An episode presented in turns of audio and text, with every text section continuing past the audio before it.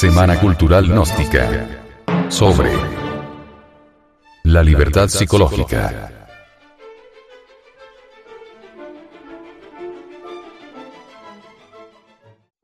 La autonosis es libertad absoluta. El gnosticismo nos dice, la humanidad quiere poner un abismo entre lo humano y lo divino, y ahí está precisamente el error del hombre, porque dentro de sí mismo está lo divino, el íntimo, la autonosis, que quiere actualizarse mediante la senda de la vida diaria. Lamentablemente, tanto el hombre en general, como el autodenominado estudiante gnóstico, buscan escapatorias con todas sus creencias, incluso con la interpretación personal de la doctrina de Samael Weor, lo que el hombre hace es alejarse de sí mismo. El hombre que se afilia a escuelas materialistas o espiritualistas, inclusive hasta en las mismas instituciones gnósticas, busca solamente escapatorias. Quiere eludir el conflicto, sacarle el cuerpo. Siente miedo y pereza de conocerse a sí mismo para resolver sus propios conflictos. Las escuelas, creencias y filosofías son formas ficticias de consuelo. La verdad no consiste en ser materialista, ni en ser espiritualista, sino en ser realista, o sea, realizarse a fondo, abordarse a sí mismo, enjuiciar su personalidad sin orgullo de virtudes, porque todo el mundo se siente virtuoso, sin hipocresías, sin poses falsas, ni piedad fingida sentando nuestra personalidad en el banco de los acusados, para juzgarla sin consideración alguna, severamente. Así, debe el hombre trazar una disciplina moral y ética para acabar con las raíces más íntimas de sus propios conflictos, porque estos son hijos de su propia ignorancia, falta de autonosis. Estos conflictos individuales sumados redundan en los conflictos sociales y lamentablemente en las instituciones gnósticas olvidando su objetivo, la libertad. Hoy, más que nunca es necesario que el hombre comience a pensar por sí mismo, la libre manera de pensar, que enseña el venerable maestro. Samael Aumeor en su libro Educación Fundamental. Las personas no quieren usar su criterio, prefieren acomodarse a lo ajeno y opinan como piensan sus jefes. El problema de la masa es el problema del individuo. En cuanto éste no aprenda a resolver sus propios problemas, la humanidad estará llena de incertezas, sufrimientos y calamidades que en vano sus líderes políticos intentan solucionar, porque ellos mismos están llenos de problemas como para intentar resolver los ajenos. Hoy, la masa decepcionada aspira a la catástrofe porque está martirizada. De este modo pretende salir rápidamente de su desesperación. Por eso diariamente oímos frases como esta. Antes de estar colgado es mejor caer. Esto da una idea clara del desespero de las masas y de la magnitud de la catástrofe.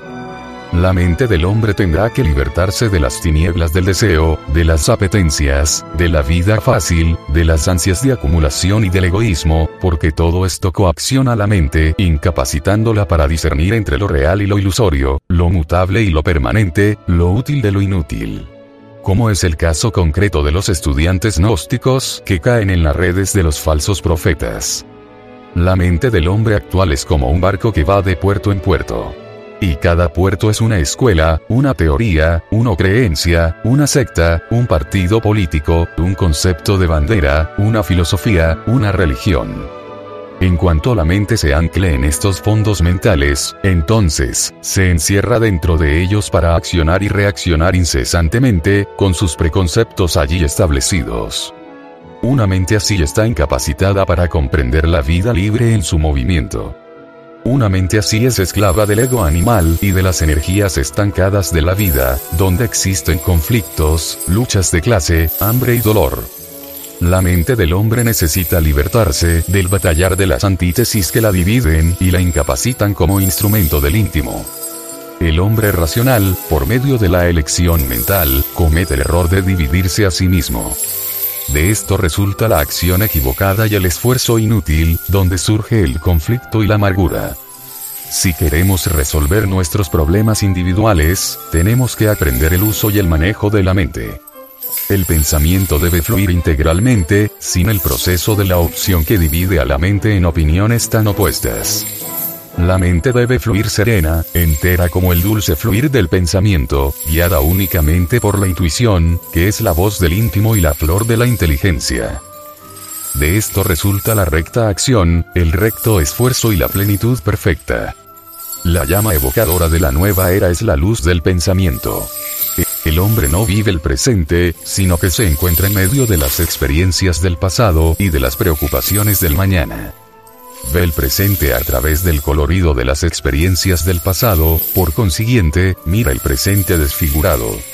Él no percibe la realidad presente, y obstinadamente se llama a sí mismo hombre práctico. El nuevo mundo no será un mundo de conquistas militares, ni líneas fronterizas, sino de un nuevo estado de conciencia, que ya está naciendo al margen de todas las limitaciones. Las banderas están llenas de daños ancestrales, y todo esto pertenece al pasado, a lo que ya dio su fruto. El amor es la base de la vida y es conveniente hablar de amor a la luz de la ciencia gnóstica. Es necesario un conocimiento más profundo sobre la vivencia íntima del amor. Solo el amor consciente nos llevará a la genuina libertad íntima.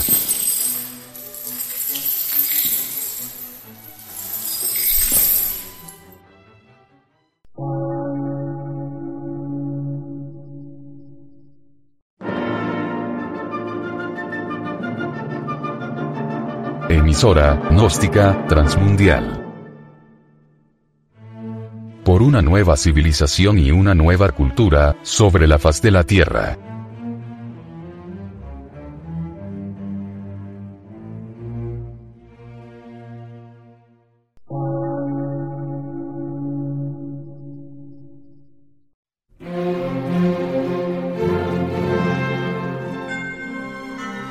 Medio de radiodifusión. Científico, artístico, místico y filosófico. De la Asociación Colombiana de Centros de Estudios Gnósticos, Antropológicos, Psicológicos y Culturales. A. C.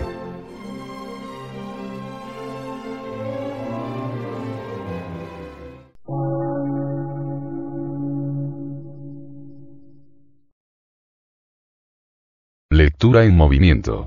Difusión sin fronteras.